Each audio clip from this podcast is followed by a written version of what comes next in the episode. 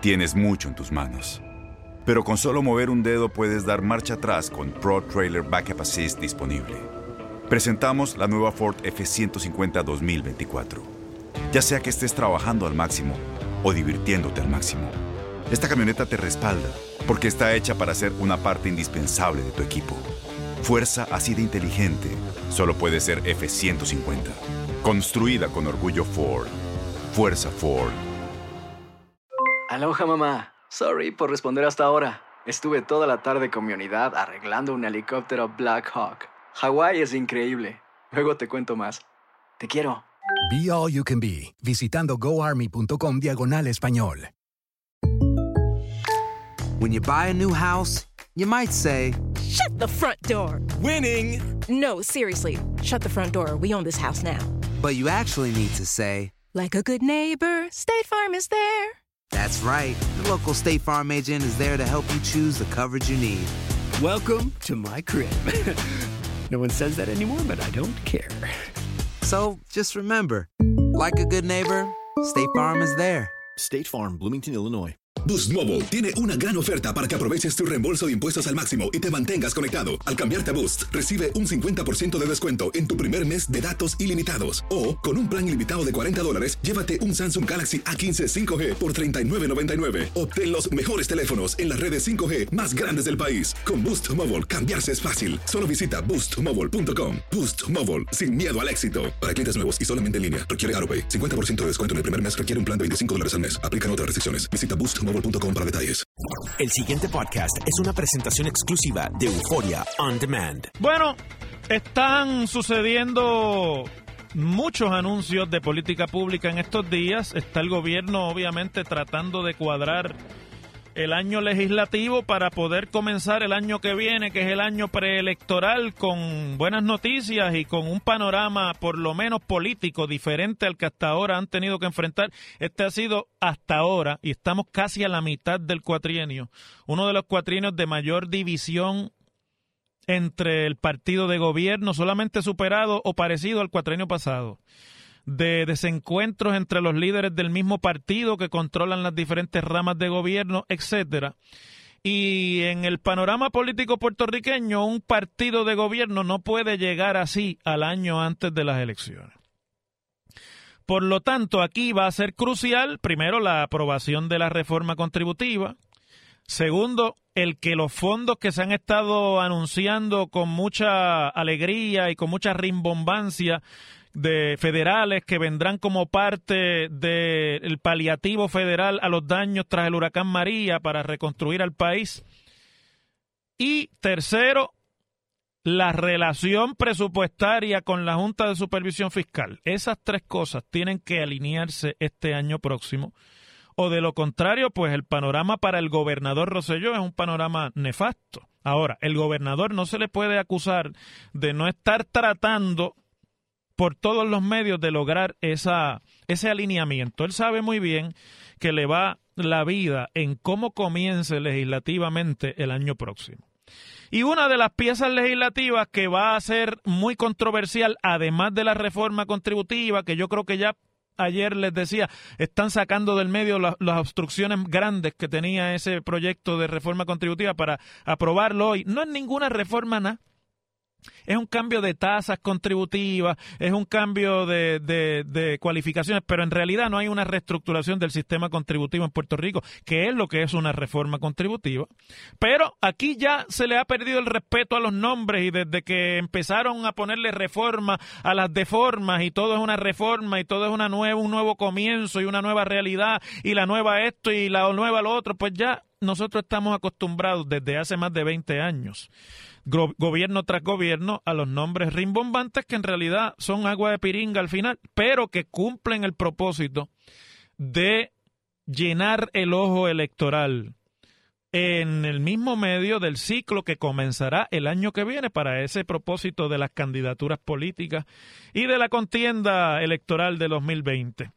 Bueno, el, este, la legislación de la videolotería que se está proponiendo y yo creo que ya hay un consenso legislativo amplio y hoy el gobernador dejó entrever que él también está de acuerdo como una sustitución al impuesto del inventario que está peleado por los comercios en Puerto Rico, grandes, pequeños y medianos, pero que tenía una objeción de los alcaldes, que son los que se benefician, los municipios, de ese impuesto, se ha encontrado aquí, como siempre, y ha servido de eso en todas las administraciones del que se ha hablado de la posibilidad de la videolotería, pues esta es el, la cura de todos los males. Meterle máquinas de apuestas y de juegos de azar en cada esquina a Puerto Rico y cada vez que se problematiza el asunto eh, fiscal en Puerto Rico, pues añaden un juego más una nueva apuesta más. Ya no se sabe ni cuántas hay. Hay que si el raspa esto, que si el pega lo otro, que si las loterías tales y las más cuales. Puerto Rico, yo creo que es una de las jurisdicciones con mayores mayor cantidad de juegos de azar. Y todavía hay además otras apuestas que se dan en Puerto Rico que están por ahí perdidas, como por ejemplo son las de las maquinitas estas que llaman de entretenimiento, que son tragamonedas que, que en algunos casos que yo conozco personalmente es lo que mantiene a los negocios abiertos porque el negocio de colmado y el negocio de venta de comestibles a nivel del de tal pequeño en Puerto Rico, eso está muerto hace mucho tiempo. Y muchos de estos negocios han encontrado inclusive gasolineras, ¿sabe? A usted va a echar gasolina y en la tiendita, en la parte de atrás, está lleno de máquinas de juego de estas. Conozco unas cuantas que son así. Y eso es lo que mantiene al negocio y por lo tanto han proliferado por todos los campos y por todos los pueblos de Puerto Rico como una especie de salvación. Pues la idea es que esas maquinitas desaparezcan o se sustituyan por unas que van a ser administradas y conectadas por unas compañías que vienen de los Estados Unidos y que, le, y que la manera en la que funcionan es la siguiente. Le dicen al gobierno de arrancada, al gobierno que sea, lo hicieron en el gobierno pasado y tenían adeptos importantísimos en el gabinete del gobernador García Padilla. Bien importantes miembros del gabinete eran fanáticos y adeptos de este programa de videolotería. Antes de eso lo habían hecho en el gobierno de Luis Fortuño y antes de eso lo habían intentado hacer también en el gobierno de Aníbal Acevedo Vila. O sea que esto no importa el que esté en el poder, llegan y le dicen, mira, tiene un problema de recaudos aquí y nosotros tenemos esta panacea, porque este país el juego es el vicio del juego de azar en Puerto Rico tiene un éxito tremendo. Nosotros vamos a establecer este programa y en arrancada de adelante, antes de conectarla y antes de hacer nada con eso, te vamos a dar tanto si tú nos das el contrato, nosotros te vamos a garantizar tanto al fisco y a Hacienda. Y así es como pues convencen al, gobierno que están desesperados por cuadrar la caja y se le meten así a la legislatura y a lados. Lo que pasa que igual que están ellos por un lado, están los dueños de las maquinitas de juego que ahora operan en estos lugares que ya les expliqué bajo la, el supuesto de que no son máquinas de casino porque no pagan premios como son las de los casinos y por lo tanto pues no pagan arbitrios y están al margen del sistema de arbitrios de Hacienda. Usted y yo sabemos que muchas de ellas pagan también sus premios. Lo que pasa es que eso se queda allí, entre el dueño de la tienda, el dueño de la máquina y el que va a jugar. Pero todo eso se da al margen. Es una operación que va creciendo cada vez más porque como ya les dije, son una opción para los dueños de negocios en Puerto Rico. Entonces la idea es que desaparezcan y que se sustituyan por estas otras máquinas que son la misma cosa, pero conectadas a Hacienda, pagando un marbete, pagando un arbitrio y por lo tanto Hacienda las legaliza y elimina las ilegales. Este y yo sabemos que ni van a eliminar las ilegales, ni las van a conectar todas, ni todo eso va a ser un fiasco, pero en el interín hay un montón de gente que coge dinero aquí. La Asociación de Hoteles y Turismo se opone vehementemente porque esto es la muerte de la industria de casinos en Puerto Rico, que ya de por sí ha tenido unos golpes enormes en la pasada década y que con ella con la muerte de la industria de turismo, de, casinos, perdón, va también atada la muerte de mucha parte de la industria hotelera en Puerto Rico, que iba de la mano con la operación de casinos, que es donde se puede operar casinos legales en el país, en varios hoteles en el país, y para eso hay que sacar licencia y cumplir con toda una reglamentación, y tiene obviamente un proceso porque hay un recaudo importante que el gobierno ahí levanta. Bueno, pues la Asociación de Hoteles y Turismo dice, está denunciando que la legislatura está tratando de pasar gato por liebre y pasar esto por debajo del radar rápidamente, separado de la reforma contributiva, pero aceleradamente, porque necesitan los chavos para, según ellos, pagar lo que cueste la eliminación del arbitrio eh, al inventario en Puerto Rico. Aquí, esta mañana, el presidente del Senado que tiene oído político puesto en tierra, más aguzado prácticamente que toda la oficialidad del Partido Nuevo Progresista. Ustedes lo oyeron decirle a Rubén Sánchez que él está de acuerdo, pero que no está de acuerdo con que sean los colmillús americanos de las empresas estas de Washington y los demás que vengan a hacer el sistema, sino que aquí los dueños de las máquinas que ya operan, los que están en las panaderías y en la barrita de la esquina y en, todos esos negocios pequeños y gasolineras que están llenos de máquinas de juegos de azar. Ellos mismos han estado proponiendo, porque están organizados, tienen una asociación de, de personas que se dedican a este negocio, ellos mismos están recomendando, mire, vamos a conectarnos voluntariamente, vamos a crear un sistema que todos nosotros estemos legalizados por Hacienda, le pagamos un marbete, lo mismo que quieren hacer los gringos, pero sin el intermediario y sin las inversiones. Y claro está, la diferencia es que los de afuera vienen y ofrecen dinero por adelantado para supuestamente garantizar el éxito del programa y el recaudo. Y estos, pues yo no sé si estén en la capacidad de hacer lo mismo. Pero hay una versión criolla del negocio. Y el presidente del Senado dijo esta mañana que él está con los criollos, no con los multinacionales. Es interesante, ¿verdad? Un líder. Tomás Rivera Chats se parece mucho como líder a, a lo que era Rafael Martínez Nadal, el líder republicano de los años 30, que era estadista y era anexionista, pero decía que él era criollo, legalizó las peleas de gallo, era gallero y decía que si no le daban la estadía pedía la independencia, sin ningún problema. Tomás no ha dicho eso, no me malinterpreten, pero tiene ese, ese otro tipo de liderato, que es un liderato más anclado en sus relaciones con los diferentes lideratos locales del país, que el liderato central tiende a perder cuando llegan a Fortaleza y cuando empiezan a manejar el poder desde las altas esferas legislativas y ejecutivas en el país. El presidente de la Comisión de Hacienda, Tony Soto, que es el que está detrás legislativamente hablando del asunto de la videolotería, pero de la versión multinacional, de los de las grandes, de los que vienen con billete en mano, dijo a la prensa que antes de que culmine la sesión legislativa, que culmina ahora a mediados de noviembre, un proyecto de ley simultáneo a la reforma contributiva se va a aprobar para sustituir el impuesto al inventario. Pues, obviamente está hablando de la videolotería porque tiene que ser neutral presupuestariamente la eliminación del impuesto y tiene que buscar una fuente de ingresos que dé más o menos o más de lo que da el impuesto al inventario para poder mantener a los municipios y a todos los demás que guisan ahí.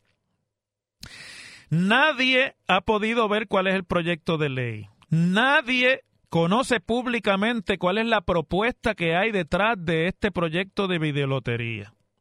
Nadie tiene una idea de cuál es el quid pro quo detrás de esto que tiene cabilderos de los dos partidos, que tiene grandes intereses detrás de los dos partidos políticos y por eso es que sobrevive cuatrienio tras cuatrienio. Pero parece que ahora, finalmente, después de 20 años, la desesperación fiscal ha alineado los planetas y está todo el mundo preparado para darle la bienvenida a la videolotería y limpiarse la industria de casinos y, con ella mitad de la industria hotelera en Puerto Rico, excepto Tomás Rivera Chats, pero no es por la razón de la industria hotelera. Tomás Rivera Chats se alinea con los locales porque los locales están también organizados también tienen sus cabilderos y también visitan a los legisladores. Y los locales son los que mueven el voto en uno y otro partido porque como tienen dinero, le dan dinero a los alcaldes, a los, a los líderes regionales, a los senadores, a los, a, los representantes a la Cámara, cosa que no es ilegal. Eso se llama inversionismo político y Puerto Rico es un sistema de inversionismo político hace mucho tiempo. Y eso es lo que hace que Tomás sea tan sensible al reclamo de los locales. Pero por lo pronto es la piedra de obstrucción para darle la bienvenida a la deseada por algunos y odiada por otros, videolotería. Las cosas como son. En WKAQ se abre el aula del profesor Ángel Rosa. Conoce de primera mano cómo se bate el cobre en la política. Las cosas como son. Profesor Ángel Rosa en WKAQ. Bueno, elimina tus pesadillas y comienza a descansar como te mereces en el matres de tus sueños. Cómpralo hoy en Global Matres. Aprovecha la oferta extendida del doble descuento en la línea de matres Body Comfort Ortopédica con un 60% de descuento, más un 11.5% de descuento adicional y 10 años de garantía incluida. Visítalos hoy mismo. Oferta válida en sus 15 tiendas alrededor de la isla, disponibles de lunes a domingo, de 9 de la mañana a 5 y 30 de la tarde y los sábados de 9 de la mañana a 6 de la tarde. Global Matres, el teléfono ya ustedes lo saben, coréenlo conmigo, 837-9000, 837-9000 y si no en la internet globalmatres.com, líderes en calidad, servicio y garantía, sujeto a disponibilidad, más detalles en las tiendas. Bueno, el Partido Popular, como ya hemos estado discutiendo toda esta semana, se enfrenta este fin de semana al prácticamente cerrarse eh, la posibilidad de radicar candidaturas para la reorganización interna de la Junta de Gobierno y de la cúpula del partido, una asamblea que se había eh, convocado para el 2 de diciembre y que se intentaba o se intenta todavía como culminación de una convención que va a ser el Partido Popular y que están vendiendo cuartos de hotel en uno de los hoteles del el este de Puerto Rico. Y ahí, pues eso siempre normalmente termina con un conclave grande de los líderes populares. En este caso, se quería reunir la Asamblea General del partido para llenar los puestos de la Junta de Gobierno, incluido el presidente del partido o la presidenta, eh, los vicepresidentes y eh, los puestos por acumulación y de distrito de la Junta de Gobierno del Partido Popular. Todo ha estado en ascuas porque se ha coincidido este cierre de las candidaturas con una incertidumbre en cuanto a la salud del presidente actual del partido, Héctor Ferrer, que se perfilaba como el único que iba a estar interesado en ser eh, presidente en esta asamblea. Los demás estaban guardados por una razón bien sencilla, mire. Y usted ha visto que por ahí los que tienen secuestrado al partido, yo lo digo y lo repito y lo sigo repitiendo porque es la verdad. Y yo digo aquí las cosas como son. Una cosa es lo que se quiere decir que pasa y otra cosa es lo que pasa con las lógicas políticas. El Partido Popular está ahora mismo secuestrado por una camarilla que desde allí intenta manipular, entre otras cosas, la información sobre la difícil y delicada situación de salud del licenciado Héctor Ferrer, que no debieran hacerlo porque le viola hasta cierto punto su dignidad en un momento tan difícil de la vida de Héctor, en el que todo el mundo está preocupado por su salud, menos la camarilla, que está viendo a ver cómo utilizan eso para ellos quedarse con lo que hay. Y eso está mal y yo lo voy a seguir diciendo porque yo aquí digo las cosas como son para los que son de mi partido y para los que no son de mi partido, porque yo soy fiel creyente de que la verdad nos hace libres. Pero por lo que nadie más quiere correr es porque hay el convencimiento de que si usted se hace cargo del partido temprano en el cuatrienio, el proceso de reorganización y de poner orden en el partido, pues es un proceso bastante álgido que normalmente crea unas diferencias. Y entonces nadie quiere quemarse. El único que estaba dispuesto a hacer eso era Héctor, porque Héctor tenía eh, y el convencimiento de que su respaldo entre los populares es tan amplio que él podía hacer todo eso, sobrevivir, ganar la primaria para la gobernación y ser el candidato a la gobernación del partido. Los demás estaban acá diciendo, bueno, si Héctor va hay que dejarlo. Y si no, pues vamos a ver lo que. Se han encontrado aquí una, un parking con sombra en el hecho de que Aníbal José Torres, el senador y ex secretario general del partido, Popular ha levantado la mano ayer y ha dicho públicamente, si Héctor no puede correr y finalmente se retira por su salud, aquí estoy yo que voy a asumir una candidatura a la presidencia, entonces sale todo el mundo y aplaude porque todo el mundo lo que dice, bueno, que la coja yo sí y yo me quedo acá. De hecho, hoy hay hasta rumores que no voy a darle yo mucho aire, pero los hay y los he leído y me ha llegado y me ha escrito medio mundo, de que mañana o esta tarde, que no se sabe cuándo será, en el momento que Héctor lo haga y anuncie que se va y no va a correr para la presidencia del partido, va a endosar al mismo tiempo en ese mensaje a uno de los candidatos a la gobernación que el Partido Popular ha estado mirando en las pasadas semanas. Yo no voy a dar el santo ni el milagro porque me parece que está muy fluida la cosa, pero me ha llegado el rumor y hay cambio de fotos y otras cosas y se está creando el run run de que Héctor al anunciar que se va va a decir, pero yo les recomiendo que el líder eh, debe ser fulano.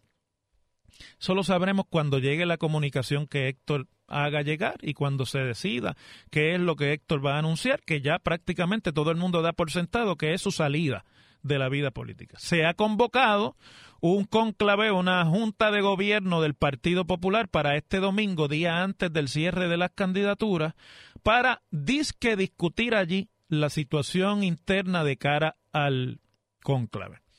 Y obviamente, pues todos los candidatos están sacando por ahí su programa de gobierno para el Partido Popular. Nadie quiere ser presidente, pero todo el mundo dice qué es lo que hay que hacer con el partido. Hoy, la alcaldesa de San Juan, que es una de las que se menciona como interesada en la candidatura a la gobernación, le ha adelantado en una entrevista al periódico El Nuevo Día, que yo la vi a eso de las nueve de la mañana, por ahí, nueve y pico lo que ella va a proponer en esa reunión de la Junta de Gobierno. Dice que va a proponer una primaria abierta para escoger el año que viene, si posible en mayo, en marzo o en el verano, la dirección del partido, que se escoja al presidente en primaria. Ya escuché yo también al alcalde de Comerío, José Santiago, que también ha expresado su interés, decir que él está de acuerdo en que sea así que se escoja al presidente.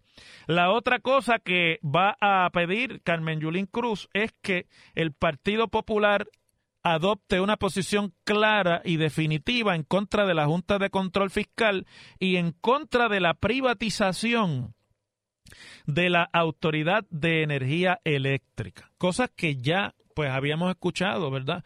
Porque el mismo Héctor Ferrer había hablado de que él se oponía a la privatización de la autoridad, a la concesión de, de, la, de la distribución, aunque no se oponía a la privatización de la generación. Y además también pues había estado tratando de levantar apoyo para llevar unos pleitos ante el tribunal contra la Junta de Control Fiscal. Pero ahora pues Yulín está proponiendo lo que parece ser, por lo menos en mi opinión, la receta más radical para el futuro del Partido Popular. Dice la alcaldesa, la reorganización y renovación de las estructuras políticas de la colectividad deben ser reflejo de esa voluntad renovadora y de apertura democrática y participativa del Partido Popular Democrático.